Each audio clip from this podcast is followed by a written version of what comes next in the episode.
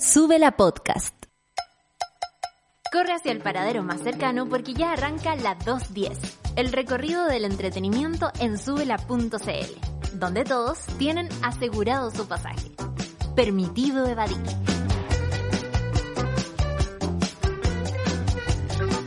Muy buenas tardes, estimadas usuarios. Bienvenidas, bienvenidos, bienvenidos a otro capítulo más de la 210. Hoy día 9 de junio, ya como avanza el tiempo, señor CTM, en cualquier momento vamos a estar acá haciendo la 210 navideña. O sea, un abrir y cerrar de ojos y se nos viene la 210 navideña. Vayan pensando ya en qué van a comprar, el viejito pascuero, capítulo 178 y apenas faltan 200. 77 días para que Sebastián Piñera deje el cargo de presidente de la República. Yo creo que va a ser recordado históricamente, objetivamente, de cualquier bando, izquierda, derecha, centro, como el peor gobierno de la historia.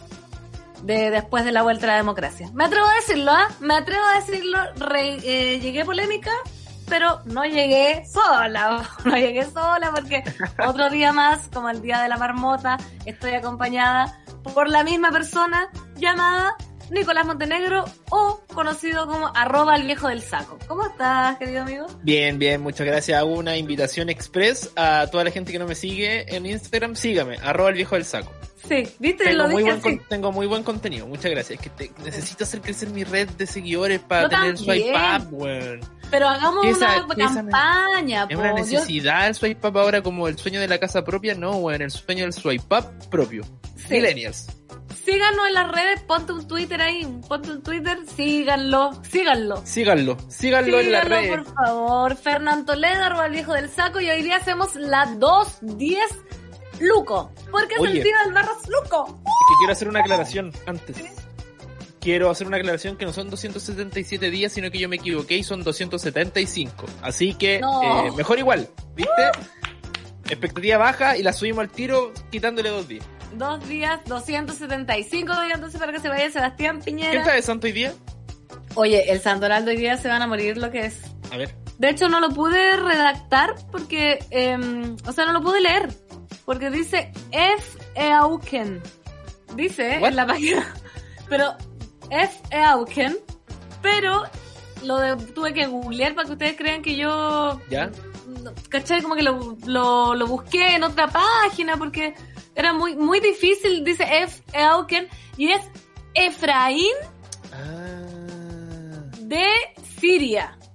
Efraín de Siria. Sí, Efraín de Siria, que ahí, ahí debería ser un momento cultural y empezar a decir qué pasó, por qué pusieron hoy día este nombre compuesto Efraín de Siria, quién fue Efraín de Siria. No lo dice, así que saludamos a todos los Efraínes.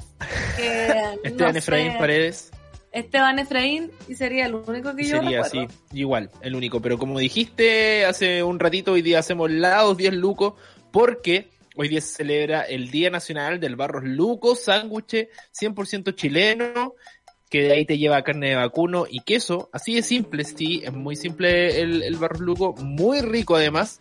Y hoy día vamos a estar, ¿sabes qué? Regalemos un Barros Luco.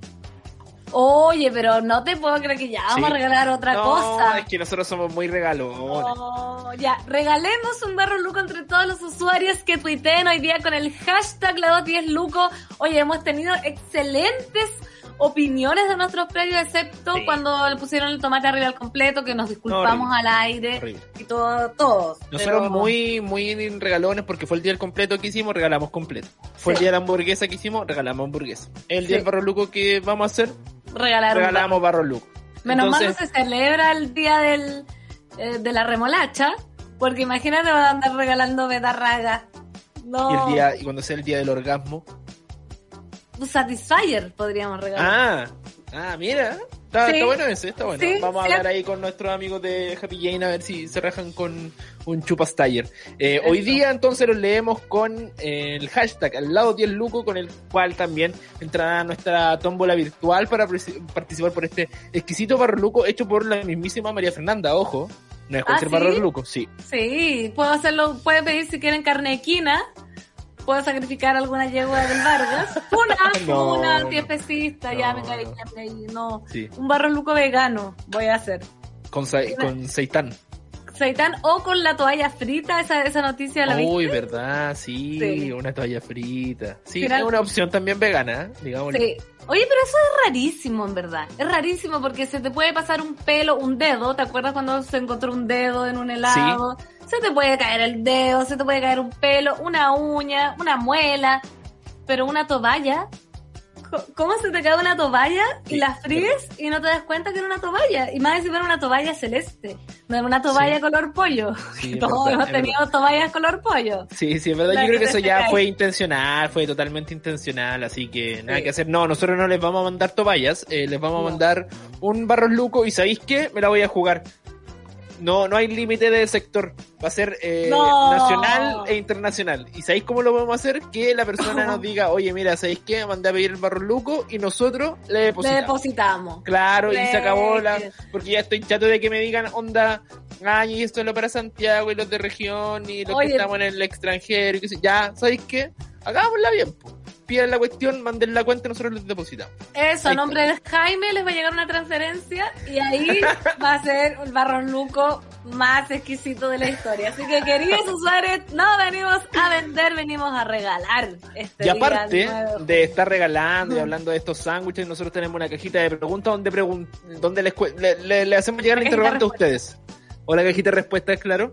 Eh, ¿Cuál preparación tienen ustedes que es propia de ustedes, propia de su familia? Porque el Barros Luco es un sándwich eh, totalmente chileno, se, se, se hizo acá, se inventó acá, entonces, no sé, ¿qué, qué invento tienen ustedes en su familia? Porque hay algunos que yo, yo he, he ido a casas donde dicen, no, hoy día voy a comer una preparación que solo hace mi abuela, y le tienen hasta Sí. nombre, ¿cachai? Total, total y absolutamente. Así que no nos vamos a remitir solamente al sándwich. Ustedes pueden contarnos la 210 culinaria, ¿ah? pero no se confundan con el hashtag la 210 Luco. Pero oye, tenemos para hablar de un millón de cosas. Por ejemplo, bueno, yo pienso el tiro en mi padre que inventó el matatonto, el licor. Oh, vamos que a hablar de eso, inventó vamos a hablar de eso. Que inventó él mismo, y de Bacán, ahí yo salí tan creativa, Claro. mis panes y todas esas cosas. Así que en la cajita de preguntas del Instagram, arroba la 210CL, pueden ir a responder y también ir a seguirnos en nuestras redes sociales, arroba el viejo del saco, arroba Fernand Toledo. La mía es difícil. Sí, es muy difícil. Oye, y lo otro es que también van a estar los chicos de Revolver hoy día con un tema muy, muy entretenido que es grandes retornos musicales después de una época de silencio. Esto a raíz del anuncio de Lord, que se viene nueva música y que sacó una carátula, caratu- carátula pálida eh, impresionante. Impresionante. sí. Ah, ese poto que anda dando vueltas del Lord. Sí, ese poto. ¿Sabéis qué? Ah. Yo siempre encontré muy mina a Lord, pero no, no le había visto este, la, este ángulo a Lord. Que le favorece ¿a mucho, Lord? que le favorece mucho. No no, sé si el Lord. ¿El orto? ¿El Lord? ¿Lorto? ¿El ¿De Lord? Eh, no, no, no, no sé, no sé si todavía tengo la confusión si es Lord o no es Lord. Lord. Lord. Lord. Lord. Claro. ¿No habías visto ese ángulo de Lord? Yo Sí. tampoco lo había visto. Oye, ¿y pe- ¿sabéis qué? No quiero ni pensar si yo me sacara una foto de ese ángulo. Quizás que saldría, oye, con esta, con la hiena Toledo, que no ha terminado mi tratamiento Ah, láser. verdad. No quiero pensarlo. Así que un aplauso para Lord. Un aplauso, un aplauso. sí, un Un aplauso. aplauso cerrado. Un aplauso. y un aplauso también a Patricio Pérez y Manuel Toledo Campos que llegan a recrear su propia versión también de la carátula de Lord.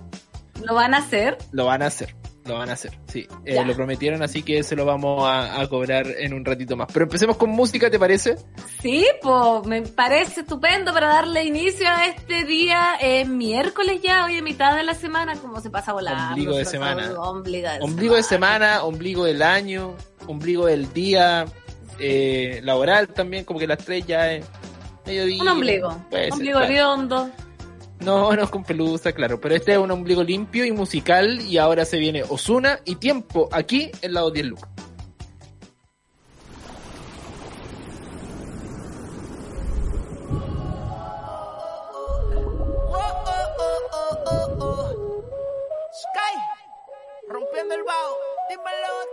La 210.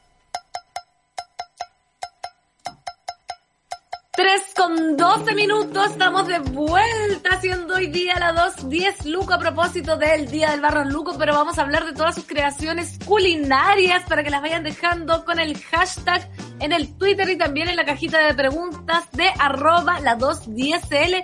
Ya vamos a empezar a saludar a los auditores, usuarios que se van integrando a la sintonía que me encanta siempre el público tan participativo. Ya se, ya se quisiera este público, el venga conmigo, que nadie lo veía. Mira, cada música dice, ¿Cómo que nadie veía el venga conmigo, sin respeto, una institución? Bueno, después Sí, al final. gente po, lo veía. al final ya nadie lo veía. Pues yo igual lo veía. Mi tío y yo. Mi tío y yo. Era-. Sí. Mi tío y yo. Generación 2000.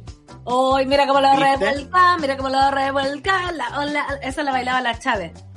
La hola, la hola, la hola. ¿Cuál te creías tú de Generación 2000? Corazones ser. Yo me creía la Chávez. Ah, tú te creías la ¿Sabes que yo cuando chica me creía todos los más sexys de todas las cosas? Por ejemplo, de las Spice, me creía la Jerry. Ya. Terrible, después salió ¿Y por qué? Yo creo por mis inseguridades, pues, ¿cachai? Porque yo era muy Ah. perna, muy poco sexy, no como ahora que desbordo sensualidad, pero por los poros. Tremenda. Imagínate este chaleco de perla, qué Tremenda. más sexy que eso. Y mm, entonces yo, yo creo que me proyectaba en ese sex appeal que tenían las Spice Girls, por ejemplo, la Jerry y Chávez, que era como eh, muy, era la más sexy según yo de generación 2000. po, Y de la- Mecano. no, era muy buena La para Chave Mecano. No era, Ah, pero ya. de la Che era la Pops. Ah, ya. La- la- la pop, perfecto. no era esta, este, siempre era como lo más exuberante, era mi proyección, mi proyección de, de adolescente perna. Oye, yo iba a saludar a los usuarios. Saludos Eh, 90. sí. Fran Serrano dice, a mi mamá le gustaba ponerle jurela a la pizza y se juraba super chef. Yo lo odiaba. Oye, está fuerte esa declaración. Partí con una pero fuerte. No, Brigio, ese es un crimen, casi. Pero bueno, no, no vamos a juzgar, quizá. Eh, claro, en teoría suena, suena mal, pero en la práctica puede ser sabroso y puede darle otro toque. ¿Vas a probarlo? Es que una vez yo me acuerdo que yo trabajé en una pizzería, yo les conté, Ya, sí, sí. lo pasé pésimo. Y hubo una vez que alguien armó una pizzería como con crema y atún. Exquisito. Es ¿Sabes mi qué? combinación favorita. Crema ¿En atún. serio?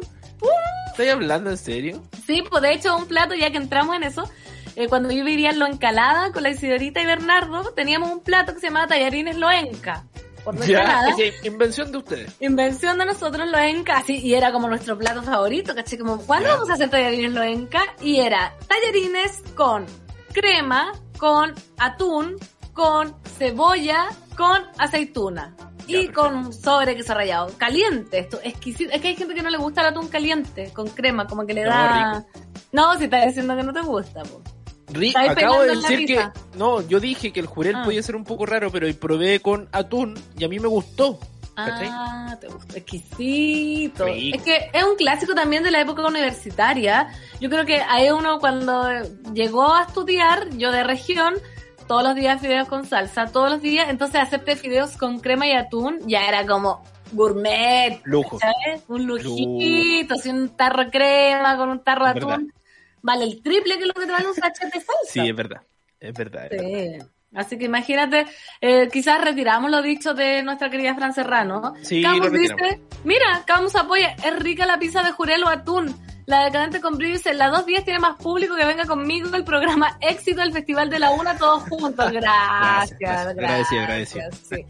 Cami Vistoso dice, el favorito de mi pololo es el Barros Luco. Pedid sanguchitos, Barros Luco, él, sanguchito, tomate palta yo, para el almuerzo y papas fritas y un postrecito.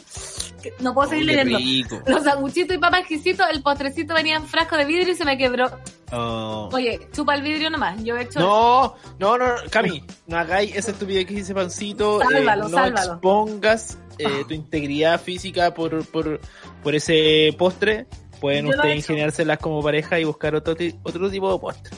No, depende, mira, ve, ve entiende, bien. entiende, entiende a, a- a lo que me refiero. Entiende a lo que voy. Los 90, los 90. ¿Por qué? No, si no. Ernesto, ¿eres tú, Beloni? No. Oye, pero.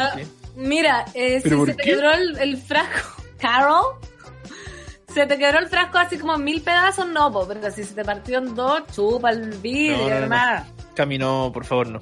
Bueno, Yo soy la voz de la conciencia en este programa. ahí tú te quedas con opiniones, Cami. Yo lo he hecho, por eso No, imagínate después. Denuncia a programa radial por incitar a su auditoria a comer vidrio. Pero si no con la, la pobre Cami con una lengua bífida. Preciosa, preciosa. El le Preciosa, sale gratis. claro, claro. Oye, eh, iba a decir, voy a transparentar en este programa que mi sándwich favorito es el barros luco. Favorito de la vida, desde pequeña. Entonces, eh, me gustaría, si alguien sabe de un barros luco muy delicioso, que me lo recomiende. Ah, Aprovechando que estoy acá en la capital, como pueden ver, estoy acá en el búnker. No están mis plantitas, mis bordados, ¿no? Pero para saber, po. yo no sé si a ti te gusta el barros luco, Me ¿tenés alguna encanta el barro. Me, me gusta mucho el barro luco. Eh, mi picada cerró, lamentablemente. Eh, pero igual podemos encontrar una por aquí en el barrio para ir a poder servirnos. ¿Por qué Sí, no? la picada era la terraza, ¿no? Sí, la terraza. la O sea que podemos nombrarla y renombrarla todas las veces que queramos. Sí, igual tiene como mala fama, ¿eh? como que mucho, no sé, por la gente que quizás la frecuentaba, pero yo iba por sus platos y me gustaba mucho porque la encontraba abundante y buena relación precio-calidad, fíjate. Sí. Me gustaba, me gustaba, así que un, un homenaje post-mortem a, a la terraza que, que nos dejó hace un tiempo. Aquí la María José Pati Pelada, o Pelada como le dice la Pancito, con mi abuelito comíamos el zambolo, que es la mitad de un pan francés, marraqueta, mantequilla por ambas tapas, un tomate en rodajas con cáscara, sal a gusto. Si quiere ponerle ají amarillo chileno, ya disfrutar. Mm. Rico, exquisito zambolo. Mira, acá nuestro querido Seba dice el turbo sándwich. ¿Cuál es el Él lo inventó. Mayo en ambas tapas del pan, Ya. jamón, queso y un huevo frito arriba del queso y el queso se derrite con el calor del huevo. Uh, Está bueno. exquisito. Es como un barro, barro jarpa milico. Che, Claro. Oye, pero Qué tú eh, tienes el origen del Barros Luco, como, bueno, fanática, te dijiste que era tu, tu sándwich favorito y qué sé yo, entonces, ¿tienes el origen del Mm. Barros Luco? Sí. Yo quiero eh, alarma de cultura. Sí, espérate, saben? porque tenemos, nosotros veníamos hablando y tenemos música para esta alarma de cultura que ya está sonando. Para que pueda deleitar a todos nuestros usuarios con, con esta fina selección de, de- de datos. Eh, así es, Nicolás, porque ustedes, usuarios angurrientos, que se coman el barro luco sin pensar siquiera en cómo nació, por qué nació, Claro. yo les voy a dar un poco más de cultura en sus vidas, porque el día 9 de junio se celebra el Día Nacional del Barro Luco. ¿Por qué? ¿Por qué? ¿Por Dice qué? tú. Porque ¿Por qué? este origen está vinculado nada más y nada menos que a un expresidente de Chile, don Ramón Barros Luco. Por supuesto se llamaba así, no sé si alguien no sabía. Si no sabía, no te, no te avergüences. Yo para eso te estoy enseñando. ¿Sabías tú que se llamaba Ramón Barros Luco? Sí, por supuesto. Ah, perfecto. Bueno, don Ramón Barros Luco gobernó entre 1910 y 1915, una época en que Chile vivía un gran momento gracias a la industria del salitre y avances enormes como la tecnología. Estábamos Eh, tapizados. Sí, estábamos no como ahora. En esa época, el mandatario solía almorzar en la cafetería Torres de Santiago, que muchas y muchos conocen, con mi mamá éramos clientes asiduas, que queda al lado del terminal de buses. Entonces, aquí el presidente decía, joven, sí, le decía otro, ¿me puede traer una marraqueta tostada con carne y queso caliente? Él lo inventó, entonces la preparación fue cobrando fuerza y sus adherentes también comenzaron a pedirlo. Y fue tal el escándalo y popularidad que provocó esto que el local decidió ponerle su nombre. Así que en 1935 eh, llegó el este gallo el garro barro jarpa. Pero está confundiendo. No, no, po, pero es que ahí terminó de barro Ah, ya. luco, po. Ya. Y dije, me ¿Qué? sale así. Oh. Estoy, estoy hecha para el bullying, pero ya estoy superadísima. Ya, entonces, después se acabó la historia del barro luco y llegó el envidioso. Un gallo muy envidioso, porque tú sabes que esto viene de la mano, por eso lo cuento, porque la, la historia del barro luco viene de la mano con el barro hard. Ah, perfecto, perfecto, ya. Dijo, hoy no, esta cuestión es muy cara, que la carne de vacuno, entonces liberar Ernesto Barro Jarpa ¿Es liberar? Liberal, liberal. liberal, Ah, Ernesto Barros Jarpa creó una alternativa más económica reemplazando la carne por, por jamón y le puso Barros Jarpa, pero ahora no le resultó tanto porque en realidad eso uno dice un aliado. Claro. Tú decidas un Barros Jarpa, jamás, tú decidas un jamón No, pero queso, un aliado. pero he visto sí que lo venden en varios lados como barro harp. Sí, debe ser la gente más, más partidaria de Barros Luco, o sea, de Harpa. Más liberal, claro. Más liberal. sí. Así que así nació este Barros Lucos original de la confitería Torres, ubicada en la Alameda, con 18. Y debo decir que yo he ido a consumirlo varias veces Ya. y no me parece tan rico, fíjate. Oh. Con todo el cariño que le tengo a la confitería Torres, tiene cosas mucho mejores que el Barros Luco. Y también se le ocurrió sacar el, el sándwich llamado Sebastián Piñera, Ah, no ¿Qué me lo comería palos. que también me lo comí una vez. ¿Te comiste Eh, a Sebastián Me Piñera? comí Sebastián Piñera. ¿Y qué tal te ¿sabes pareció? No, carísimo, ¿Qué tenía? sobrevalorado. Salmón, eh, queso crema, Pan con caca, nos dicen por acá. sí, imagínate. Y era un molde, eh, creo que tenía alcaparra o rúcula, muy fome, muy fome. Pero ¿sabes qué? Es que Me- ahí intentaron como seguir con el legado de el Barros Luco, pero no resultó, ¿cachai? No, po, no. Más no. encima, pésima estrategia de marketing. ¿Quién se querría ir a servir a un Sebastián Piñera? Yo por actual. mi obsesión de probar todas las cosas. Gente, Y, claro, eh, pero, bueno, pero aparte de ti, una persona. Para eh, quién en sus cabales. Ahí, ahí deberíamos como reformular la pregunta. ¿Quién en sus cabales se un Sebastián Piñera? mm, No sé. ¿Viste? ¿Viste? ¿Viste? Difícil, pero entonces, queridos usuarios, ustedes cada vez ahora que engullan un delicioso barros luco, van a acordarse de mí con mi traba que dice... Y les conté la historia que viene a partir del nombre del presidente Ramón Barros Luco, por eso también el hospital se llama Barros Luco, por el presidente, no por el sándwich, por favor. Ah, aunque debería haberse llamado por el sándwich, ¿eh? sí. Yo la verdad, mira, desconozco qué ha hecho don Ramón Barros Luco por el país o qué hizo, pero creo que el sándwich ha hecho mucho más por nosotros eh, que, que, el, que el expresidente. Que el propio presidente. Sí, pues gran Sí. legado, gran legado que dejó, aventura. imagínate. Oye, Pancito, ¿y tení historia de otros sándwiches nacionales quizás? Porque hay harto, hay hartos como de invención local. Sí, por supuesto que tengo. ¿Y sabéis que voy a contar una historia al tiro que, A me, ver, que me gustó ver, mucho porque para ver si me ayudan? El Che Milico. El chemilico, sí.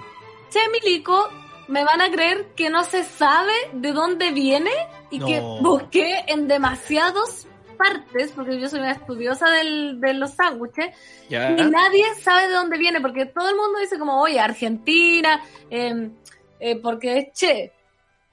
Pero nada que ver, po. Y Milico, porque son los militares, nada que ver.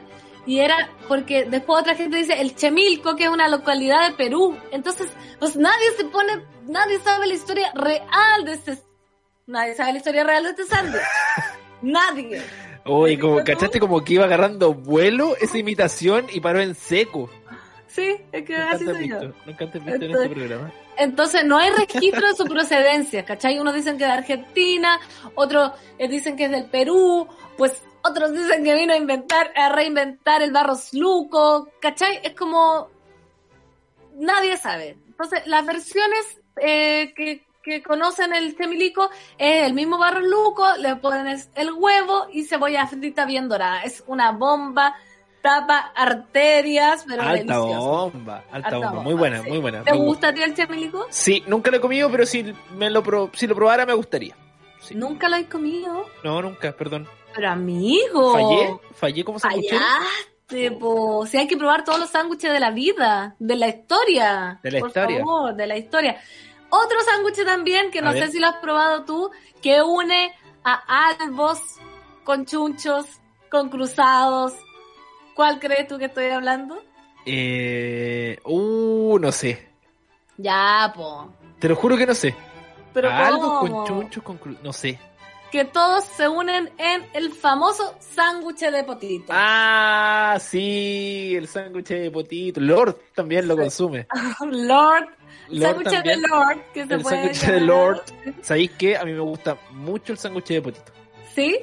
Mucho. ¿En serio? Yo lo encuentro muy, muy rico. Yo sé que a mucha gente como que le patea la guata el olor, Sí. eh, pero es muy rico el sándwich de potito. De verdad, muy, muy rico. Con, con mayo y, y salsa verde encima. Oh, exquisito.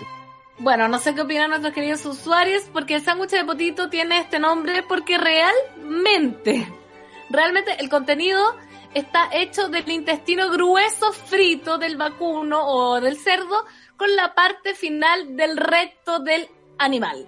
Así tal cual, la parte final del recto del animal es lo que consumes tú cada vez que vas al estadio, cada vez que vas a un concierto y te jalas ese olor, es nada más y nada menos Claro. que el asterisco del chancho. Todo lo que es el sol de Kinder. Sí, el nudo de globo, la mascada de centella, el puño de Puño de parca, parca. Un Sí. clásico. el, Sí, el, el principio del pate, ¿cómo se llama? No, el nudo del pate. El nudo del pate, etcétera, etcétera. Esa es la historia del sándwich de potito, no sé. hay, hay buenos apodos para la zona del ano, pero, weón, no, no supero la mascada de centella y el sol de Kinder. Como que el weón que de haber estado comiendo el helado y haber visto esa weá y hacer la, la asociación, lo encuentro, no sé, genial. Sí, mira, acá la gente se pone pesada, se pone pesada, lo digo al tiro, porque dice, ¿cómo será comerse un sándwich que se llame pancito? El eslogan sería, te lo comes y te funan. Atrévete a Oh. comértelo. Oye, Oh, acá el bravo Cristian dice, la pancito ya está autorregulando sus funas, por supuesto, aprendí a regularme. El Hugo Piña dice, mi invento de sándwich es pollo asado, rodajas de piña asada, pimentón Ya. asado, queso feta o de cabra y salsa de jalapeño en un baguette tostado con mantequilla de ajo. Oye, exquisito ¿Y me cómo se llama ese sándwich? Hugo Piña se llama hetero arrepentido. Es- No, pues. Sí, pues, Hugo Piña tiene que ser algo así, me casé, me arrepentí, increíble. Muy largo el nombre un sándwich. Me casé, me arrepentí. El arrepentido se puede llamar. Claro, puede ser, me gusta el arrepentido. El sí. arrepentido. Mira, la decadente con brillo dice Piñeras hizo un sándwich muy poco asequible y cercano a la ciudadanía, demasiado gourmet con alcaparra y demás, es así o más figurita, Mr. President, Sí, totalmente. Figurín, figurín. En cambio, el, el, el Barros Luco totalmente asequible. po. Asequible. Y la mano Sí. sí. es comerlo en marraqueta, encuentro yo. Queda mucho mejor que en frica. Así lo venden en la confitería Torres. po. Es rico en Marraqueta. El crocor que le da la crocancia que tiene la marraqueta es Sí, inigualable. exquisito. Mira, aquí nos dan la decadente con brillo, la picada donde sacarías en plena Alameda con calle 18, 18. En el Dadino también, también he probado eso, en Tenderini con la Alameda y en la confitería Torres. Sí, yo he probado todos esos locales, les aviso porque imagínate, años viajando, el terminal Los Héroes que está ahí. ¿Se acuerdan que una vez le mandé uno, se me olvidó cómo se llamaba, que era con chorizo? Se lo mandé al grupo de vecinos, que me estaba Sí. comiendo un pan. Sí, es verdad. Uy, Es verdad. exquisito, chorizo, queso, cebolla. Imagínate que me iba en el bus.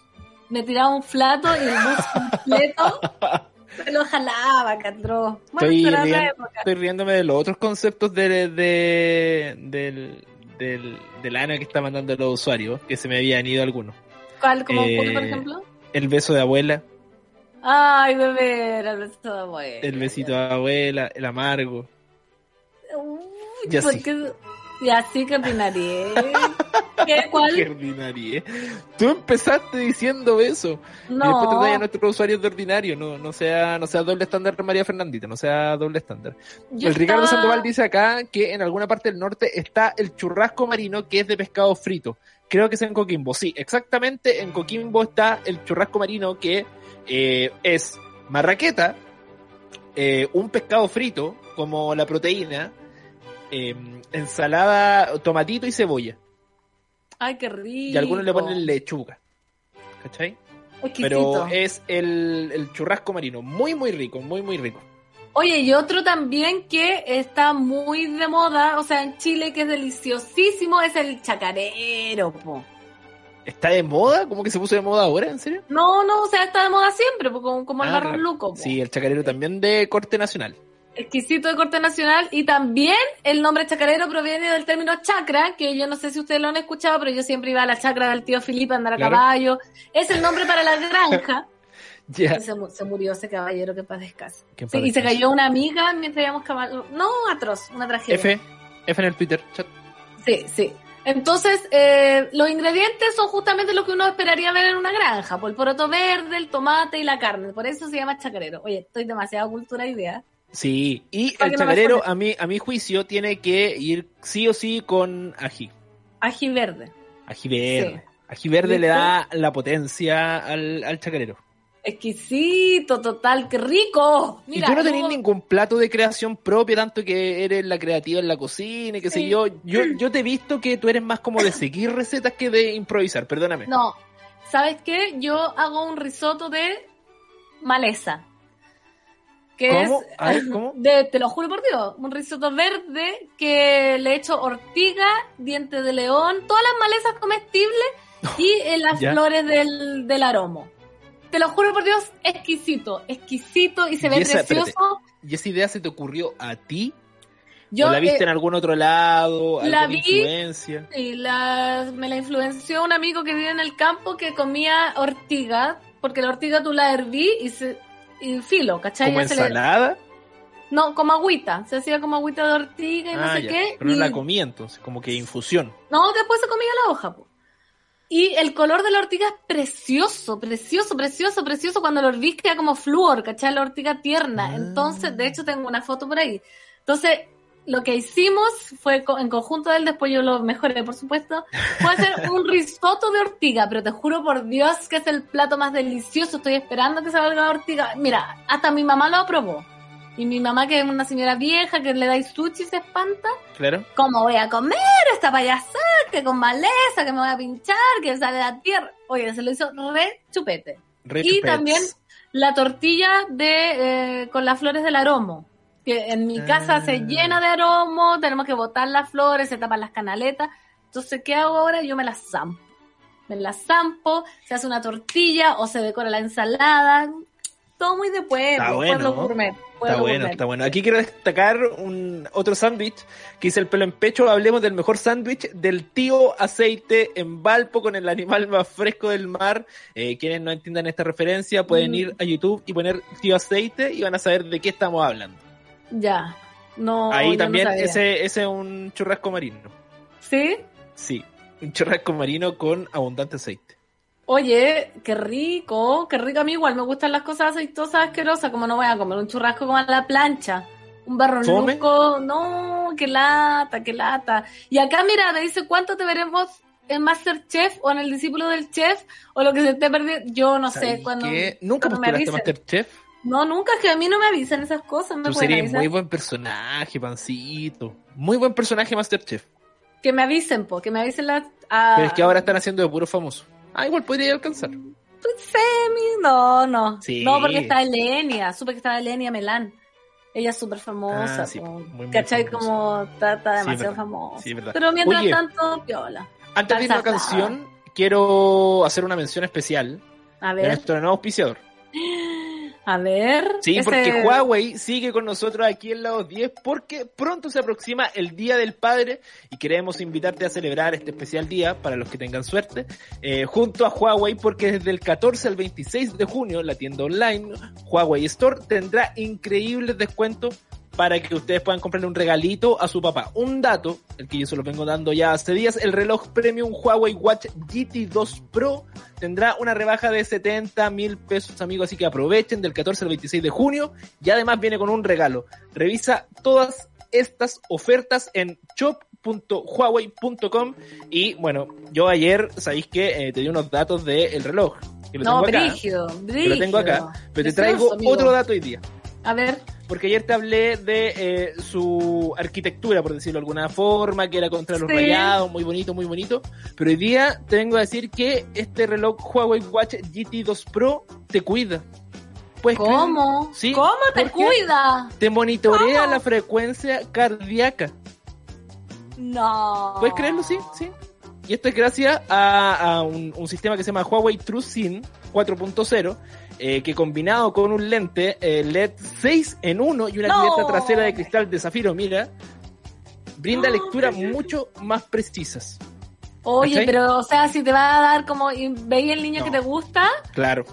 Sí, Huawei avisan, te dice, oye, actúa normal, actúa Sí, normal, es verdad, se te es está verdad. pasando. Ay, qué Sí. bueno. se te está bueno. yendo la sangre a la cabeza y esto más encima te toma una frecuencia cardíaca en tiempo real, ¿cachai? Además de eso mide la saturación de oxígeno en la sangre, ojo, y Para los eh, del el COVID. Sí, es- y es súper apto para, eh, para registrar de forma científica la calidad de tu sueño y del estrés. O sea, No. Más, más allá que un reloj, es un, es un amigo, es un enfermero y, y es un- Una muy pareja. Sí, porque en día ahí tapizado con tu eh, reloj Huawei. Que está a 70 mil pesos más barato todavía, más encima. Hoy esta Más micro puro, encima. regalo, puro regala, barro Puro regalo. 70 lucas en Huawei. No, Así que, amigos, ahí aprovechen de entrar a eh, shop.huawei.com y ver la, la promo del Huawei Watch GT 2 Pro. Me encantó, me encantó. Se lo va a comprar Oye. a mi papá. Va, no tengo. Pero Otra. puede hacerlo A su papacito. Usted sabe Sí. a, quién yo, a quién yo me refiero. No, no sé. Pero bueno. Sí sabe. sí Nadie se merece ese reloj para mí que sea un... Don no. Ah, ¿Viste? que ya tiene, ya los tiendo. ¿Ya lo tiene? Sí. Don Jaime tiene el. Sí, lo tiene. ¿El Huawei? obvio, ¿En serio? Sí, sí, Obvio, en ¿Cómo no lo va a blanco. tener? Vámonos con canción porque ya viene el artista ambulante. Esto es Soulfia. Ten cuidado aquí en la 210 Luco.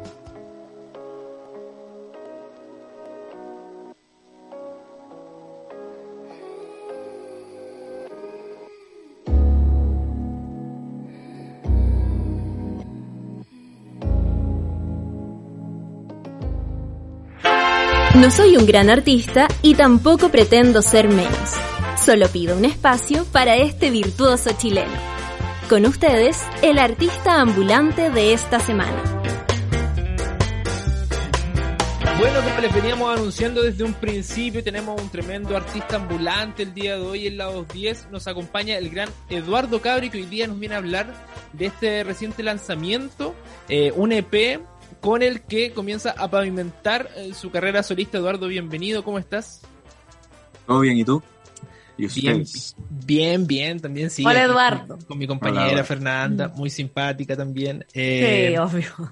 Felices de tenerte en la 210. Eh, estuvimos escuchando este lanzamiento, este EP llamado Cabra, en honor también a, a- a tu, a tu apellido, eh, a, a tu herencia familiar. Pero quiero partirte em, preguntando por este, este trabajo al cual tú mencionaste que, que- que querías como conectar con distintas emociones que has experimentado a lo largo de tu vida.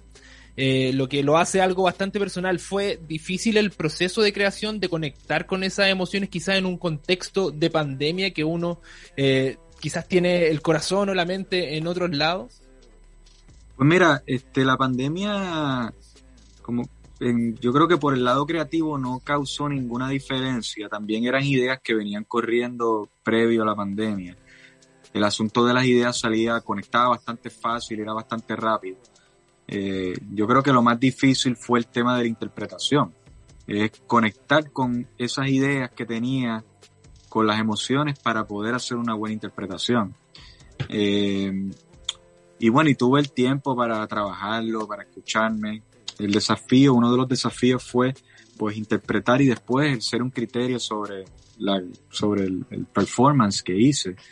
Eh, y, y nada, lo que yo hacía era que por las noches grababa mi, grababa mi, mis voces o lo que sea y al otro día por la mañana empezaba a editar y a cortar y, y, y a trabajarlo.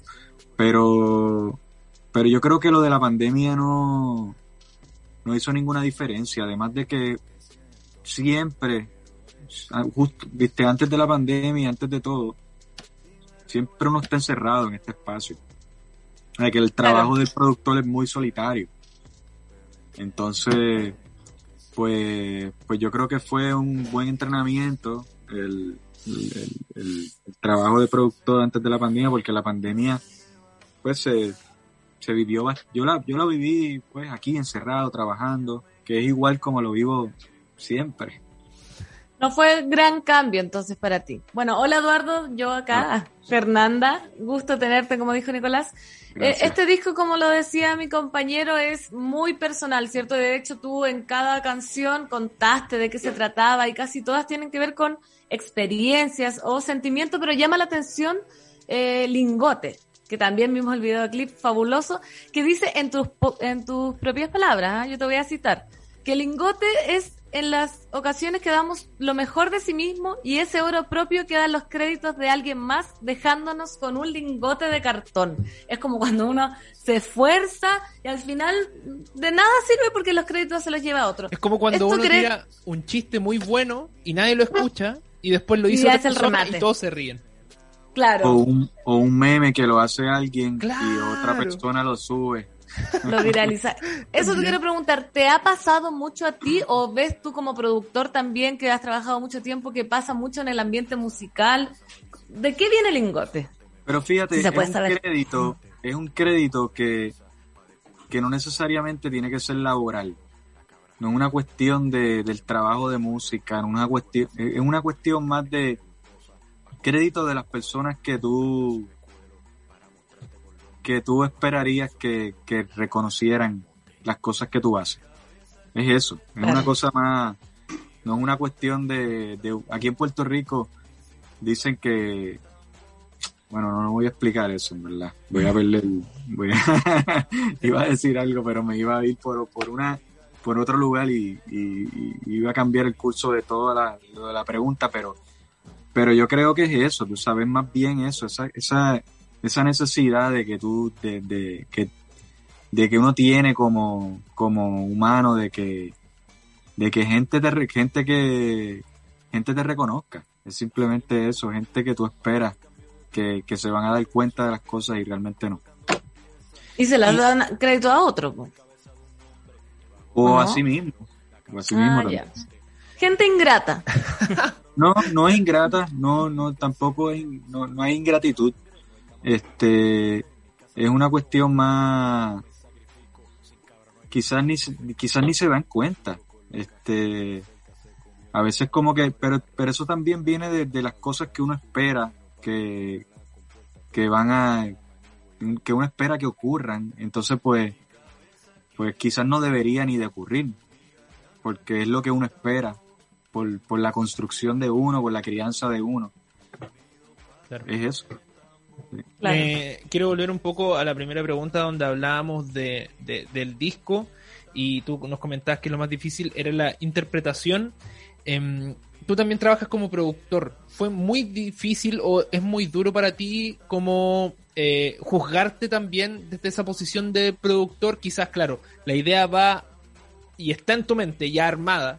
Eh, como que no tienes que no tienes que pasar el proceso de trabajo de que te presenten la propuesta, tú como que la encaminas por cierto lugar, pero eres muy duro también contigo mismo a la hora de eh, autoproducirte, como decir, ah, no sé, al nivel del perfeccionismo, de llegar como exactamente a lo que estaba en tu mente.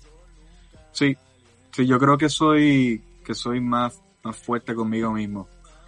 Eh, y a veces borro cosas y las vuelvo a hacer. Este, o, o a mí no me gusta, a mí no me gusta ponchar. No sé si ese, Ponchar, no. ese No, no sé término lo lo que. usan allá. No. Ponchar es cuando tú estás grabando que, que tú puedes como que editar y grabar unas partecitas. Ah, Ah, ya. perfecto.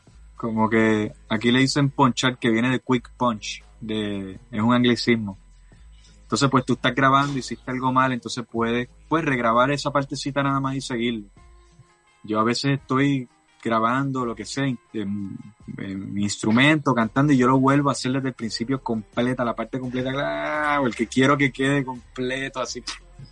Este, pero sí, este, tiendo a eso, a, a autolatigarme y...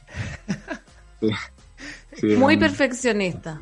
Bueno, la- no está malo también. No, no está mal, pero y, y el manejo con la frustración, porque claro, eh, como dices tú, no, no ponchea, eh, no hace eso de reemplazar la parte, entonces de repente quizá en el intentar de grabar todo de nuevo, todo de nuevo, ya no sé. El látigo cada vez se hace más fuerte, me imagino yo. No, o a veces uno borra la parte y se te arrepientes de haber borrado esa parte. Sí, eh, gustaba la, la de antes. sí, claro, claro. No, qué terrible. Bueno, vas a tener, yo quizás es como la primera vez que estás produciendo algo tuyo así como tan eh, metido en el trabajo, quizás después vaya a empezar a ponchar y se te va a pasar lo perfeccionista. po. Bueno, igual, igual han sido, o sea, este es el tema también, que las los trabajos que yo hago, no solamente los míos, yo los asumo como si fueran míos. Le doy, le, le sumo esa carga. Este, para mismo, pues, viste, porque sí, porque siento que son míos, siento que es una parte de mí que, que estoy, pues, sumando a la propuesta. Entonces, pues, realmente, pues, soy así con, no solamente con lo mío, soy así con, con muchas, con todo, con, Con todos los muchas trabajos. cosas. Sí. O sea que no creo que vaya a cambiar ya, como que han pasado, ha pasado mucho tiempo. Sí. El que nace chicharra muere cantando, se dice acá en Chile. O produciendo Oye, en este caso. O produciendo, sí. Te quiero preguntar también, porque en este disco, eh, disco, Eduardo, hay una canción que hiciste con tu hija Azul, que se llama eh, Quisiera hacer un meme. Te quiero Sí. preguntar, eh, ¿cómo es trabajar con ella? Como ya eh, también tuviste con ella tocando en vivo en un tiempo cuando ella tocó el piano en un concierto que fue como muy emotivo, ahora en estudio con ella, ¿qué se siente trabajar con la hija? Eh, es como... ¿También te pones exigente? ¿Cómo es? No, no, con ella no, con ella yo lo. Sí, sí, con ella no soy muy exigente. Yo creo que además de que hizo un trabajo increíble, este, pero es bien fuerte el concepto de, de haber colaborado con mi hija, porque imagínate, es alguien que uno creó y uno está creando con alguien que uno creó. ¿Entiendes? Es como un, es como un mini Inception de, de creación.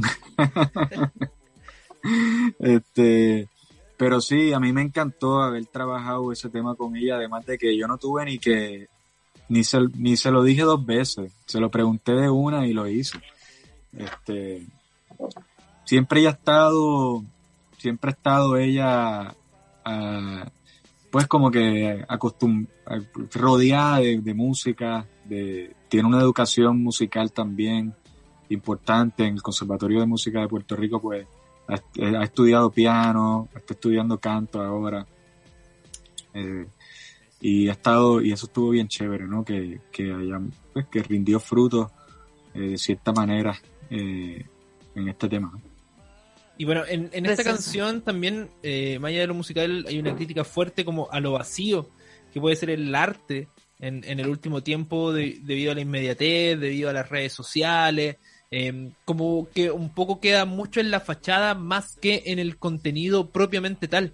Em, ¿Crees que ahora eh, en la crisis, igual que ha sufrido la industria, porque los grandes sellos han ido desapareciendo, bueno, ahora vuelven poco a poco, pero como que lo independiente estaba llevando la bandera últimamente, este problema ha crecido y también como ves en esta participación de como de la apariencia el rol del productor porque el productor antes claro era, eran, habían casos muy conocidos como el de los Beatles, que es conocido, no sé, como el, el, productor es conocido como el quinto Beatle incluso, pero ahora eh, el productor tiene como un rol también a la par del artista, por ejemplo, no sé, eh, el eh, DJ Khaled, eh, también está Tiny, que tienen como ya son un, un artista más, ¿cómo, ¿cómo ve esa participación también?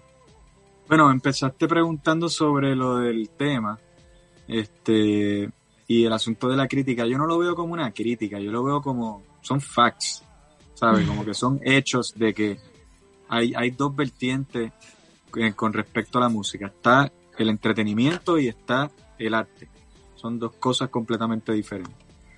Eh, y lo comparo con, y lo he dicho en varias entrevistas, este, lo comparo con la lucha libre, ¿sabes?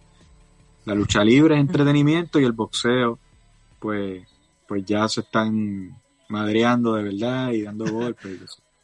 Pero eso no quita que los de los de la lucha libre sean personas que tengan sus destrezas, ¿sabe? Que ellos son acróbatas, se tiran de la última cuerda, se dan con la silla, eso está. Yo no, yo no puedo hacer eso. Ellos lo hacen. Pero está el otro lado, que es el lado del arte, pues que es más emocional, es- conecta con la honestidad, no solamente están hablando de baile, como que hay cosas dark, hay cosas luminosas, ¿sabes? Hay como que va por otro lado, más conceptual. Entonces simplemente eso. Este, pero no es una crítica, whatever. Que quiera explotar sus likes, sus views eh, y, y su figura, pues súper cool. Eso está bien. Este, yo eso no es lo mío, ¿entiendes? Y yo lo, lo veo este, es una, es una perspectiva de, de producción también, porque esa es la es en, en, el, en el EP, esa canción en específico está tocando la, es eso lo que está hablando, es mi, mi perspectiva de producción sobre mi perspectiva de la música. ¿Cómo? Espérate, que me- se me cruzaron los cables. Es mi perspectiva de la música, pero desde el lado de la producción. Este, Y nada, eso con el tema de, de quisiera hacer un meme, que hay muchos paralelismos y hay muchos denominadores comunes eh, entre un meme y los personajes que trabajan en el mundo del entretenimiento. Ok, eso es una cosa. Lo otro, lo de empoderar, lo de empoderar al productor, me parece que es súper chévere. Este, porque, porque realmente el productor es un trabajo importante, es como el, es como el director de una película.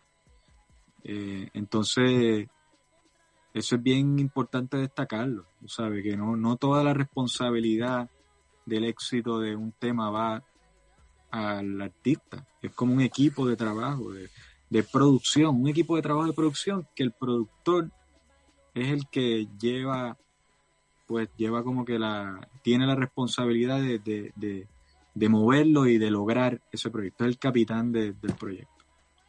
Entonces, eso, eso está chévere que se le esté dando el protagonismo a, a los productores que trabajan, que realmente trabajan y que crean y que meten mano. Eh, porque también, haciendo referencia al tema del lingote, hay, hay productores pues que lo que hacen es hacer drag and drop de cosas que ya existen.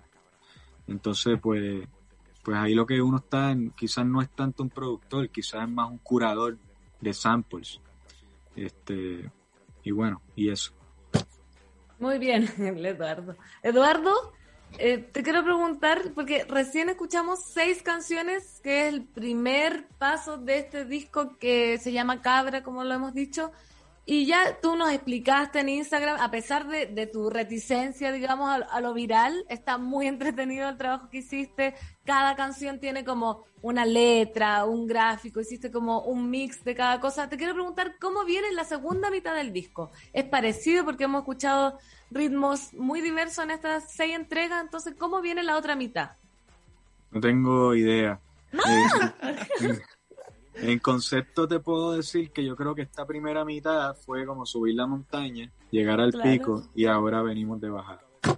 Perfecto. ¿Viste? Es igual, sabéis más o menos. sí. Algo planeado. Bueno, pero está la intención de ella. Te dice algo que eh, viene como en bajada, pero ojo que a veces la bajada se pone más complicada que la subida. Hay que decirlo. Pero la bajada es más fresquita por la tarde, ya no hay tanto, no hay un esfuerzo, las piernas van más relajadas. Este, después de tomar un break en la punta, en, en el pico de la montaña ya. Y hay que bajar también como por la tarde, como la tarde está más fresca, ¿no? Sí, sí. es verdad. Oye, eh, Eduardo, bueno, hace tienes más de veintitantas nominaciones a los premios Grammy. Siempre se habla de que, o bueno, algunos dicen que claro, que uno no trabaja por los premios, pero es importante igual ser destacado por la industria. ¿Cómo te tomas tú eh, estas nominaciones?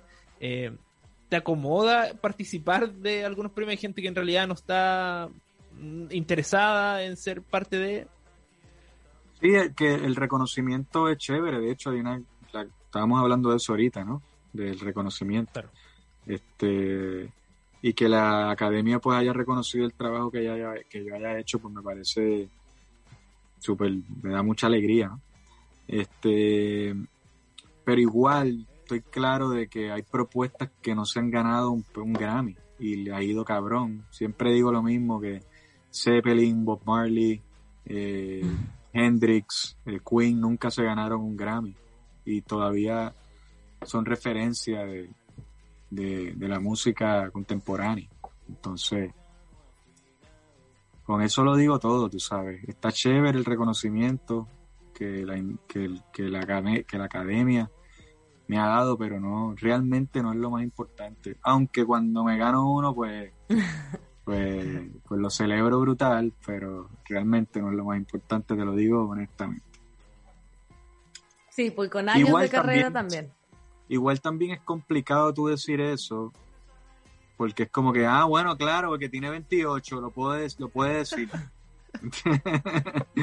claro. Entonces, pues, pero, pero sí, este, sí, es como una posición medio in between de, de reconocer este que hay trabajos épicos que todavía perduran y pues estar claro de que no es lo más importante, pero sí que es chévere que te hayan reconocido.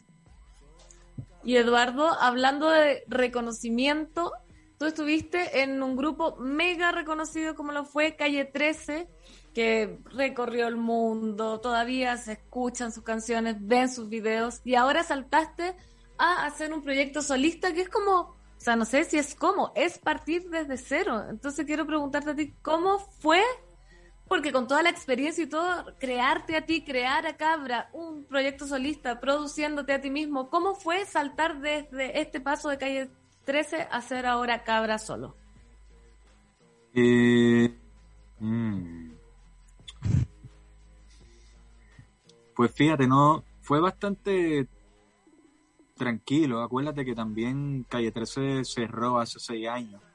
Yo me tomé un tiempo de, de, estar produciendo discos a full. Eh, y pues nada, pues ahora salió lo de Cabra, que, que más bien lo de Cabra es consolidar todo el trabajo de vida en un solo lugar.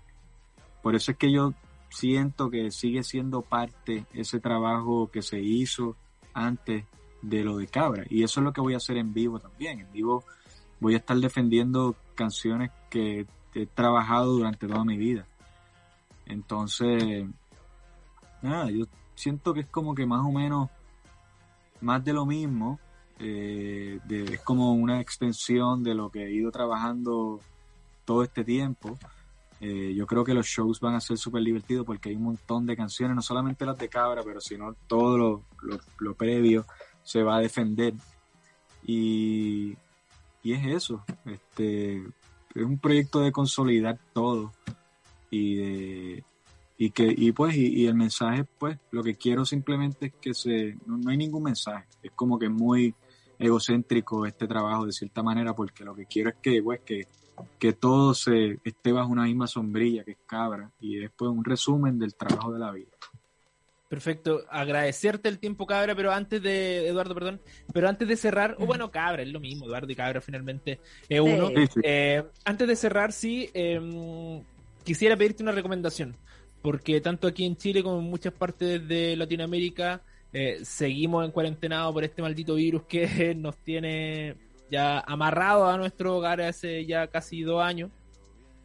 Eh, pareciera que, no sé, una pesadilla que nunca va a terminar, pero para hacer el aguante, eh, te pedimos una recomendación de, no sé, alguna película que hayas visto en este tiempo, sabemos que trabajan mucho tiempo también en el estudio, pero un gustito eh, del ocio, quizá algún disco para recomendar, una película, una serie, un libro, un juego, qué, qué sé yo.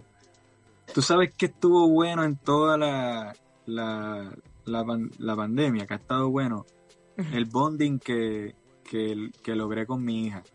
¿Sabes? Está bueno eso, tú sabes, tú reconectar. Yo creo que mucha gente también lo ha hecho, reconectar con, con, la familia, con los hijos. Y yo me puse a ver con ella todas, todas las películas de Marvel. Todas. Ah, el universo Marvel cinematográfico. Perfecto. Lo vi, todo. Lo vi todo. Entonces ahora estamos esperando que yo en una semana sale la serie de, de, Loki. Entonces estamos ahí como que en la espera de Loki que viene por ahí. WandaVision y Marvel entonces. Es una nerdeada total. Es una nerdeada total. Este, yo lo sé, pero, pero ha estado chévere porque ha sido un, viste, un, punto de encuentro entre mi hija y yo y, a veces pues nos ponemos a hablar de, de teorías y mierda que no tienen que no tienen ninguna importancia pero está buenísimo. Lo bueno es que hay harto material entre película y serie, harto material para revisar. muy buena recomendación. Agradecerte, Eduardo, el tiempo, un abrazo y, y a seguir cosechando éxitos con este P y el que va a venir en noviembre próximo. Una pausa y ya regresamos. Se dicen muchas cosas de nuestra generación, que somos frágiles, que la queremos fácil, que bla, bla, bla. Pero en realidad somos puro carácter. Sin miedo a ponerle color. Intensos en todo lo que hacemos. Con cuerpo para luchar por lo que queremos. Somos lo que somos. Y eso no se tranza. Escudo, hecha con cuerpo, color y sabor. Escudo, hecha con carácter.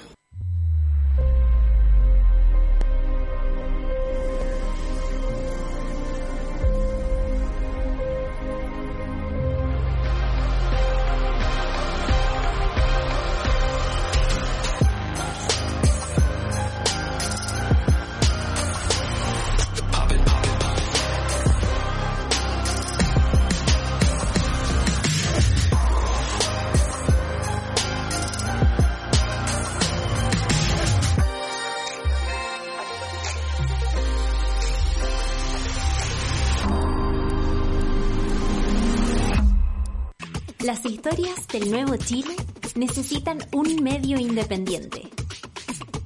Suscríbete a Sube la Club y construyamos juntos un nuevo medio para un nuevo Chile. Baja la app y súbete a Sube la Club.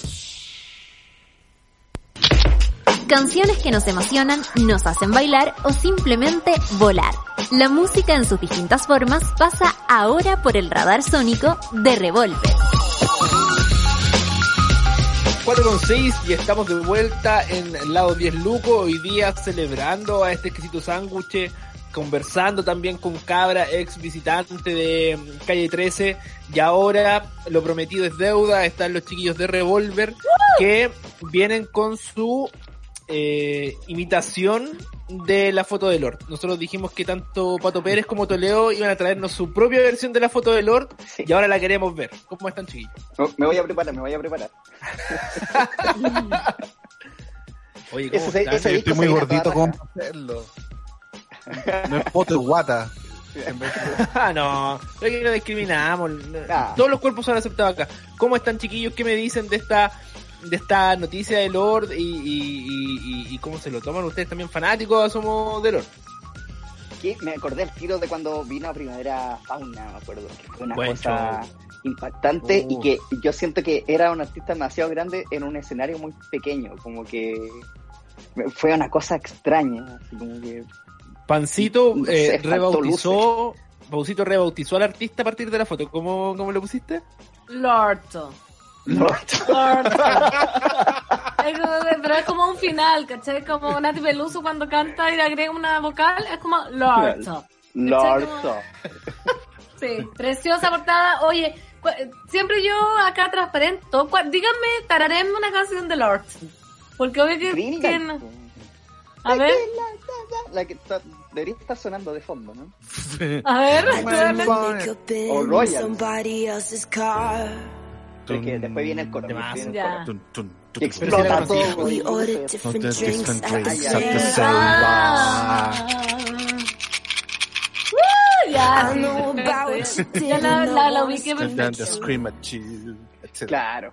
Bueno, Ah, la es gran noticia de la semana es lo de Lord, que después que siento que la espera igual fue mucho menos corta, pero como venía en un gran momento, esa espera se hizo como ansiosa, eh, como que aparte que Lord desapareció totalmente de, de todos lados, o sea, en redes sociales como que no había no había nada. Eh, ¿Y su cuenta de aros de cebolla también desapareció? ¿No sabían ¿Una eso?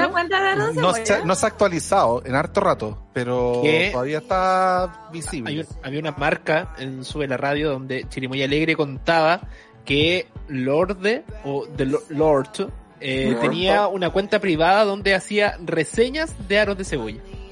No te... Mira, Lo contó en un capítulo del programa de Jimmy Fallon y ahí decía que le sacaba alguna foto y que alguien, uno de sus amigos se fue de, de tarro. de tarro y, y que ahí como que mucha gente más cachó que esa era como su pasión eh, hacer de review de eh, aritos de cebolla Em, Muy específica. Oye, ¿y yo, le, cuánto yo le haría al, al barro luco hab- hablando de Oye, a propósito, ¿cuál es Sí. un local que recomiendes para que la gente vaya a degustar su barro luco eh, en el día del barro luco? Ay, a mí uno que me queda cerca y me gusta mucho es el, el- la, la del Clinton la del Clinton tiene buen barro luco Uy, Aguante el Clinton. Yo apoyo al Clinton ahí. rico. Aguante, Clinton. Sí. ¿Y tu pato? A ver. ¿O eres más de churrasco marino? Oh, igual. Sí, sí. ah. Me, me conoce muy bien. Sí, que la gente de la cuarta Eh, región es, es sí, churrasco marino. Churrasco marino. Eh, no, ¿Qué es eso? Me, me sumo al, al Clinton. Churrasco marino es pescado con, con cebolla, con tomate, en, Ah. en pan marraqueta. Ah. Es una cosa Pescadito alucinante. pescado con chilena Sí. Sí. eh, cuando me acuerde les cuento, al, al cierre Ya, del blog. vale, Ya, vale. por Oye, pero ¿cuánto se demoró Lord en, en sacar este este nuevo anuncio? ¿Cuánto tiempo estuvo en silencio? Y aparte, ¿cuáles van a ser los otros artistas que también vamos a repasar? Porque traen un tema relacionado a eso. Claro. Cuatro años, ¿no? Del 2017 hasta ahora serían cuatro años. son, Harto. son, son su buen su buen rato desde que salió el, el melodrama Es toda la educación Y- media. Toda la educación Sí, media. de hecho, de hecho salió como en estas mismas fechas, de hecho. El, Melodrama salió el 16 de junio del 2017 y se supone que el nuevo single saldría el 21. Así que todavía no está 100% confirmado, pero ahí ustedes saben, pues hay gente que hace triquiñuelas buscando, por ejemplo, en el- los temas del copyright y todo eso, así como las fechas posibles. Y se supone que ese puede ser la ocasión que calza Opa. exacto para el eh, cambio de estación, para el inicio del verano, Ah, Ah, tiene todo el allá en el hemisferio norte. Sí, dije, oye, pero entonces, perdón, se sabe, se sabe eh, la portada del disco y no se sabe ni una canción. ¿Se había Nada. hecho eso antes algún artista? Porque siempre revelan como tiran una cancioncita y después tiran como el arte, el orte. ¡Ja! Pero vaya, perdón. Pero el orte, porque se sabía, pasa siempre eso, que yo soy muy guasa para estas cosas, como que se tira el... No hay ni una canción que sepamos nueva de Lord. Pasa muy, pasa muy poco. Siempre es como se Sí, lanza ¿ven? el single y con el single se empieza a contar ya como, oye, él se premio adelanto, un disco. Acá solamente se reveló que se viene un single que todavía no sale. eh, y se reveló que se viene un disco que todavía se desconoce cuánto va a ser, cuánto va a salir. Eh, capaz que sea un de, de esos discos que de un día a otro aparecen y pum, Claro. sorpresa. Eh, o se demore, puede ser pasar como han, discos que se han anunciado y aparecen un año después. Entonces hay que. Pero no, no creo que pase mucho tiempo hasta que salga este disco. No creo que sea No, esa, esa ocasión. Hay un hay una como que la única novedad que había eh, respecto a Lord anunciada anterior a la foto que todo el mundo reposteó ahí Mm. que todo el mundo también ahí había un efecto que hacía pensar de que fuera un desnudo en realidad no eh, pero como que por ejemplo las redes sociales pensando en Facebook o Instagram como que te ponían un copy o o sea un strike porque pensaban de que era un desnudo eh, pero pero resulta que ella se pegó un viaje a la Antártica como el 2019. Entonces ahora debiera salir pronto también un libro donde principalmente eh, está como con palabras de ella y con fotos de un fotógrafo que también estuvo en esa expedición. Eh, y es muy probable que también parte de esa experiencia en el, en el continente frío, frío, frío también eh, lleven este Solar Power, que parece ser como la, la antítesis, pero quizás uno nunca sabe dónde viene la inspiración, pero es como la única noticia antes eh, de este disco que había sobre ella. Es como Teníamos otra, acuerdo- creo yo. la, Su, par- su participación en el Primavera Sound. Ah, claro. Ah, que fue la principal pista, claro. La principal pista de que podía llegar con música nueva, pero no se sabía cuándo. Eh, ahí en el Primera Sound, justamente en uno de los fines de semana de, de los dos que va a ser el próximo año, en junio del 2022. Eh, Oye, Barcelona. aparte de Lord, eh, ¿qué otro artista se han tomado como este silencio? Porque Lord tampoco fue que me dijo, ¿saben qué? Me retiro de la música y después volvió, sino que tuvo como un, una época de, de descanso, por decirlo. Claro, Claro. claro. Claro, es que hay muchos casos donde eh, de repente los artistas desaparecen un rato y no es que no es que se separen o si se separan no lo anuncian masivamente, no hay un, como un retiro oficial como de aquí no hacemos más gira en cinco años, todo eso, que suele pasar también, pero en este caso hay artistas que dejan ese rato de silencio y, y una nube de rumores entre medio y vamos a mencionar algunos de esos casos que han sido bien emblemáticos y además de otros casos que también han sido que, que aparecen discos que un poco nadie esperaba. Decía, este, este grupo ya se separó, no va a pasar nada más y quedémonos con los recuerdos y pum, sacan un disco que está a la altura de su pasado. Que es, por ejemplo, el caso de New Order, que es una banda que ha sabido reformularse montones de veces. Hubo una época que dejaron un silencio bien largo entre el 93 y el 2001 en que solamente volvieron en escenario en algún momento, pero eh, se desconocía si iban a volver a sacar discos, si iban a empezar a hacer giras solamente recordando su pasado, que ya tenían una lista enorme de grandes éxitos de los 80, tenían canciones también de Joy Division que podían revisitar, pero no, y decidieron sacar material nuevo que está muy bueno en esa época que salió el Get Ready, por ejemplo, pero que, que estaba a la altura de, su- de sus éxitos más recientes, más anteriores.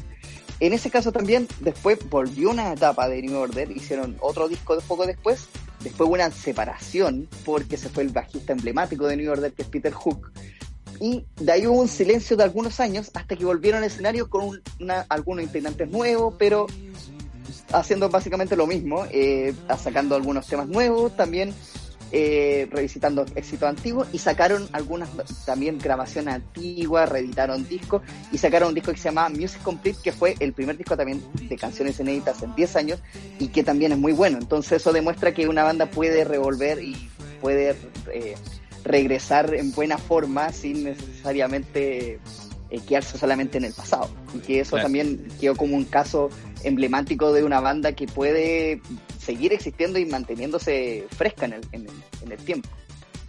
Un, un periodo de, de introspección hay que tomarlo también, porque la gente se pone, el público se pone a exigir, a exigir, a exigir, a que a lo mejor me voy a salir de la pauta, pero me acuerdo de Alex Advanter, puede ser o no, una Claro, que ver que se está. demoró y la gente, ay, que el disco y que cuándo y que música nueva y no sé, y si no tienen nada que mostrar, después sacan una cuestión mala y todos le dicen, ay, para eso me hiciste esperar, no, no, pues está bien que se tomen su tiempo. Se tomó un buen tiempo entre el, si no me equivoco, entre el Rebeldes, que ese, con ese la rompió, y el La Amiga. Porque ¿Cuánto que son cuatro, cuatro o cinco Cuatro años. años también. Sí, pues, Si, no fueron cinco, fueron como cuatro y medio, pero fue como ese rango. eh, que también es como cuando los rangos que se mandaba Javier Amena, que siempre esperaba como cuatro años, era como un mundial. Cada cuatro años un Eh, disco. llegaba un disco de Sí. Javier Amena. Em, pero otro ejemplo también, además del de New Order, que ahí es un ejemplo doble también, eh, como bien ponía el pato, eh, se dio también con Jorge González como solista, hablando de artistas chilenos, que eh, claro, entre medio después del lanzamiento de eh, del, del disco Mi Destino. Confesiones de una estrella de rock, eh, que ese fue el 99, entre medio estuvo Los Prisioneros con ese, con ese retorno, que fueron varios años ahí en, en eso metido, eh, y recién como solista volvió eh, con libro el año 2012, si no me equivoco, 2013. Muchísimo tiempo. Fue caleta de tiempo. Entonces, mucho tiempo entre un disco solista y otro, y era aún más reflexivo, aún más intimista. Entonces, eh, ahí también hubo una espera larga, y pero cuando salió, todo el mundo también valoró un montón precisamente esta faceta mucho más eh, personal y mucho más introspectiva. eh, pero con harta canción bonita también, de, de ese disco que tenía Ámate, eh, Nunca te haría, te haría daño. eh, Esas mañanas están en el otro. Ese está en el eh, primero. Primero, ese- primero solista. Ay, me encanta. en el, en el, en el homónimo, ¿cierto? En el homónimo, sí. Preciosa, preciosa esa canción. Preciosísima, preciosísima. Preciosa. Oye, más de, más de 10 años entonces se tomó Jorge González entre uno y otro disco. E- ese sí que yo creo que ya es el más grande de la historia. Ese espacio oye, gigantesco. Claro. Sí. Ahí va. Ahora, ahora no es que no es que no haya hecho nada en ese tiempo. O sea, parte de la reunión de los prisioneros sacó eh, sacó un EP cuando tenía este proyecto electrónico que se llama Los Updates, que era un proyecto con su esposa de esa época y que era full electrónico. Hizo como también gira, hizo como DJ también en esa época, pero estaba volcado hacia otra cosa. Entonces no se lo vio tanto en, Chile, digamos, mostrando material nuevo 100%, sino que siempre era como bajo el alero de los grandes éxitos de los prisioneros y alguna canción nueva entre medio, pero ya un disco nuevo inédito y fue recién libro y que me acuerdo que salió justo cuando también estuvo en el Festival de Viña, entonces fue una situación bien curiosa porque en el show del Festival de Viña cantó como seis canciones que ya le venía dando vueltas como singles y el disco todavía no estaba disponible, aunque sí mucha gente lo cachaba porque estaba en YouTube, estaba como pirateado. Pero, pero no estaba no estaba disponible a la venta, era, era muy extraño. Y ahí recién firmó ese, ese silencio con, con ese disco. Y, y sacó un- uno más y después, claro, no, no, no hubo más discos inéditos hasta ahora. Y también entre medio, eh, como el Leonino sacó un disco en inglés, que era Claro, el Naked Tunes, que era como un proyecto que quería hacer como en inglés para pasar piola, que se lanzaba primordialmente como en el mercado estadounidense, así como más electrónico. Y después pasó lo del accidente cerebrovascular justamente y eh, se lanzó también posterior a eso Trenes, que era el disco que era venía después del libro y que es un discazo. Pero eh, entre mi destino y, y libro, hay esos prácticamente 14 Tre- años, 13, 13 años y, y su cachito. eh, así que alta, alta espera. Ojo, Eh, Ojo que yo hace poco vi una story de Jorge González en el estudio. No sé si se vendrán novedades de él o de él acompañando a alguien. No te puedo creer. Sí, yo no ahí sabía. se Yo sé que yo lo vuelve- sigo. Y Ah, eso con que el se- Leo Saavedra puede- y, y alguien más por ahí. Sí, Sí, sí. sí. Veamos que... Con el Leo. Saavedra. Sí. Sí. Mira. Sí, ahí está- hay, hay buen grupete. Puede ser desde quizás participando en algo nuevo Gonzalo Yáñez, que ahí lo tiene full apadrinado, o alguna novedad por ahí, uno nunca sabe. Así que también, también nos puede sorprender.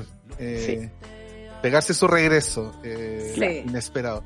Oye, y otro, aprovechando también la, como los discos nuevos que teníamos también aquí seleccionados, eh, o sea, los discos chilenos, eh, estaba también el caso de la Fran Valenzuela. Porque no me Francisca acordaba Valenzuela- que había sido tanto tiempo. No me acordaba que había pasado tiempo. caleta de tiempo, sí. como, como, que- como que pareciera como siempre está de gira, no se nota tanto que Francisca Valenzuela deja pasar mucho tiempo entre un disco y otro, pero el periodo así más largo que se pegó fue después de que sacó Tajo Abierto el 2014, pasaron prácticamente seis años para el lanzamiento de La Fortaleza, que es el disco con el que se pegó un retorno de aquello el año pasado. Claro, sacó antes Tómame, Héroe, varios singles, eh, que ya no se trata de ti también, que lo sacó durante todo el año anterior, pero como disco se pegó el retorno con La Fortaleza, que, eh, que un discazo, y que Un claro, disco largo, igual.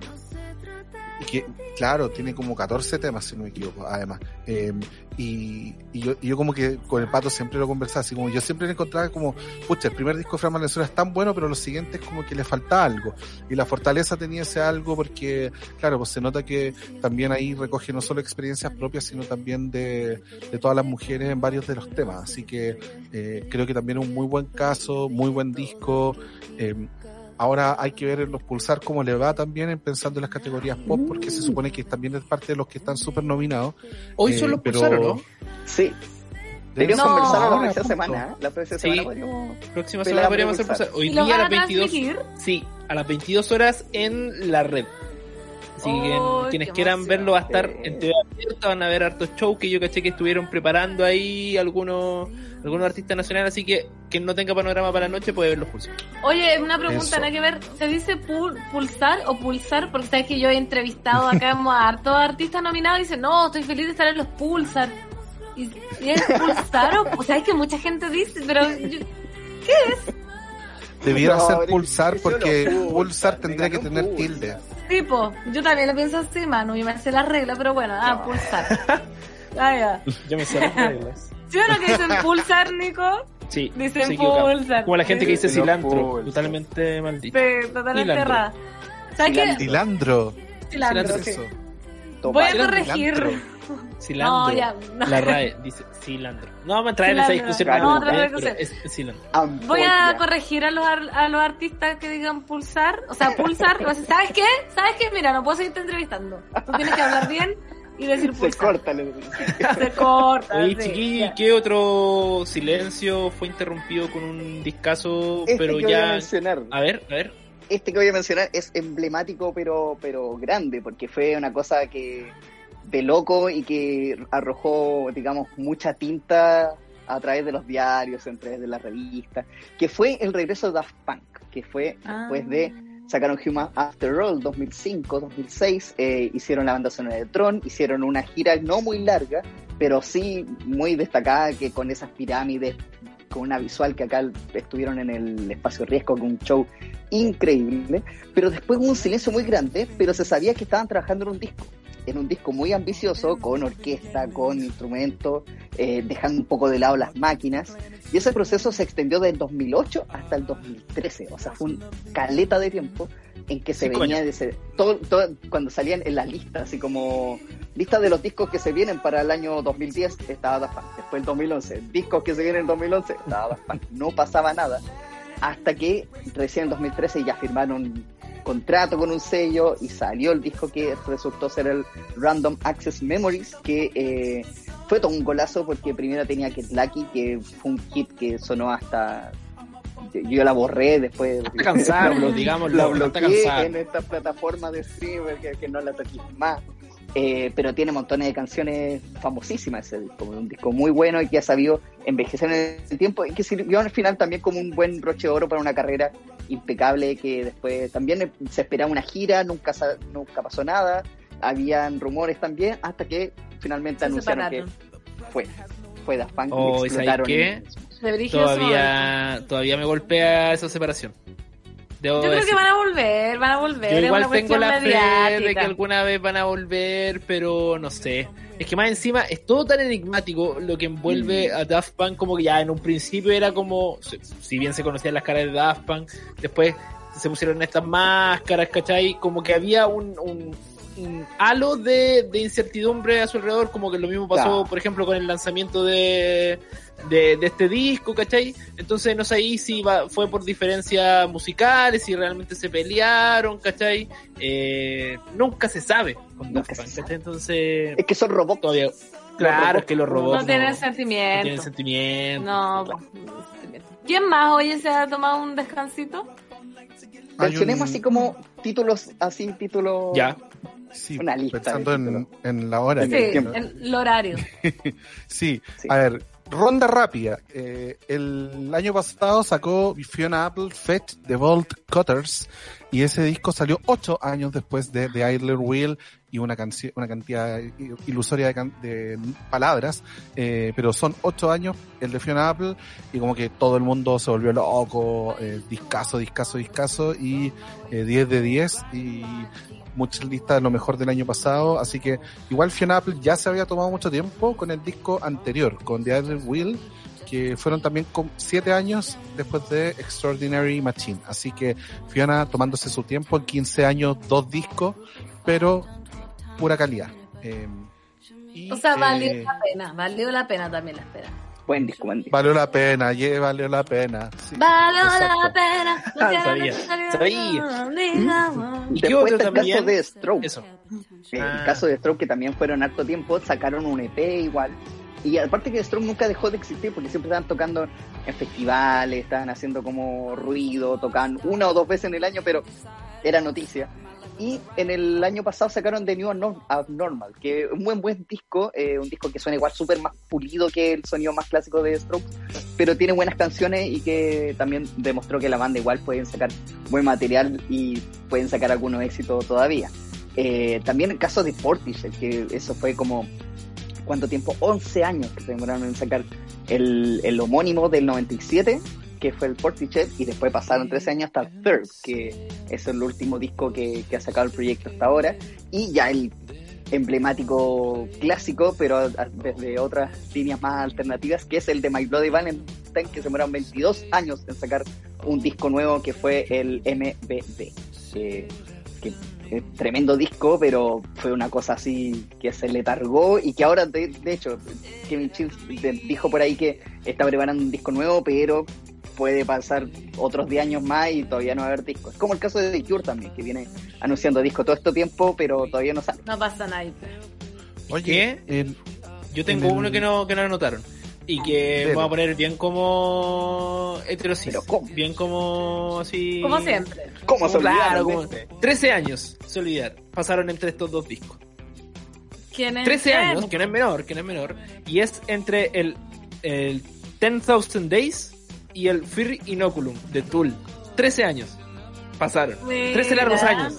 ¿Ven? dale, dale, 13. Tul, dale, dale, Tul. Dale, dale, dale. Sí, porque uno que es tulero de corazón eh, no, no podía dejar pasar. ¿Qué se ríe? Te No. tengo, y te Si tengo otro. los tuleros. ¿Qué? ¿Cuál? Oye, te tengo otro que, que, no, que apunta también en el hashtag la 210 Luco, arroba Val Nativo, que nos habla de que Metallica también se toma su tiempo y tiene varios espacios largos también entre un disco y otro. Por ejemplo, eh, después del exitosísimo homónimo, el Metallica, el disco negro, se demoraron cinco años en entregar Load, que ahí Sí. la gente... ¿Para qué lo hubieran hecho? Claro, y después del Reload del 97 Eh, se tomaron seis años hasta el Saint Anger, pero el mayor Ah. espacio entre un disco y otro fue después del Deck Magnetic del 2008 Ajá. hasta Hardwired to Self-Destruct 2016. Ocho años. Así que Oh, Metallica, varias, varios episodios de tomarse su tiempo también. Así que bueno el apunte. Qué bueno. Va al bueno. nativo, ¿cierto? Un mensaje para los jóvenes de hoy que están ansiosos por generar contenido todos los días, suben puras tonteras en vez de gente que se demora ocho años en sacar una cosa. No le Buen peguemos a nuestro mensaje. público. Apoyo la pancita, apoyo la pancita. Buen mensaje. Men- menos basura en, en Por el- favor, ya. Contenido sí. fino. Despejemos la nube. Después la Eso. pan. Hola, los invito a conectarse a mi live para hacer Caca. de kuchen de, or- kuchen de ortiga. Oh, divertida. Agüita de poto. Agüita de poto, claro. Agüita de poto. Oigan, chiquillos, oigan, chiquillos, muchas gracias por acompañarnos otro miércoles. Eh, yo creo que igual da para una segunda parte. Ahí tenemos también, Sí. porque no Sí. son no, no son pocos los que la gente que se toma su descansito ahí por varias razones. Yo creo que, por ejemplo, Metallica, en este caso, lo- los compadres son buenos para girar. Giran harto, Claro. giran harto. Entonces ahí se toman también su tiempo, hacen sus giras mundiales. Bandas que pueden hacerlo. ¿cachai? Sí. Uno O que no podemos buscar artistas como ale- que se mandaron un que está, todavía estamos esperando como Lord. Yo voy a poner un puro nombre, Rihanna. Todavía, verdad. Rihanna. Así que Rihanna. da, da para tema también. Mucha Pero la próxima semana vamos a hablar del- de los Pulsar. Por la próxima Ah, semana sí, hablamos de los sí. Pulsar. Así que dejémoslo a la Sí, próxima igual. semana. Oye, ya chiquillos, se nos acabó el tiempo. Muchas gracias. A ver, Pato quiere decir algo. ¿eh? Sí, me acordé del lugar, era la fuente suiza, que está Ah, ¡Eh! Ahí eh, tienen barro loco, bueno, sí. Oye, ya, ¿y el ganador, Pan? El ganador del Barroluco del día de hoy es una ganadora y es Fran Serrano, así que nos contacte la Fran para ver de dónde es. Esperamos que no sea de, y si es de Estados Unidos, igual. No, depositamos en ¿eh? dólares. Depositamos en dólares. Listo. Fran no Serrano con inbox, inbox, ahí. Inbox, inbox bella. Oye, Inbox nos bella. vamos, nos encontramos mañana a las 3 de la tarde aquí en subela.cl. Manténganse en la sintonía de Subela, viene muy buena música. Lamentablemente, el amor según no va a poder hacer su episodio del día de hoy por eh, problemas de fuerza mayor. Le mandamos muchos saludos a, los- a los hermanos Gutiérrez. Esperemos que estén muy bien y nos vamos con música. Hemos Eso. pelado toda la tarde a Lord y, y- y su, y su tapa del single. Eh, esto es. Eh, ¿Sabes qué? Preséntalo tú mejor, Pancito. Ya, tú sabes que me sale muy bien el inglés, así que nos vamos con Lord. Esto es Lord. Green Light en la 210 Luco. Hasta mañana. Chao, chao. Chao, chao. I do my makeup in somebody else's car. We ordered different drinks at the same bars. Y bueno, nos vamos. Todo lo que empieza tiene que terminar. Pero la 210 vuelve mañana a las 3 de la tarde por subela.cl.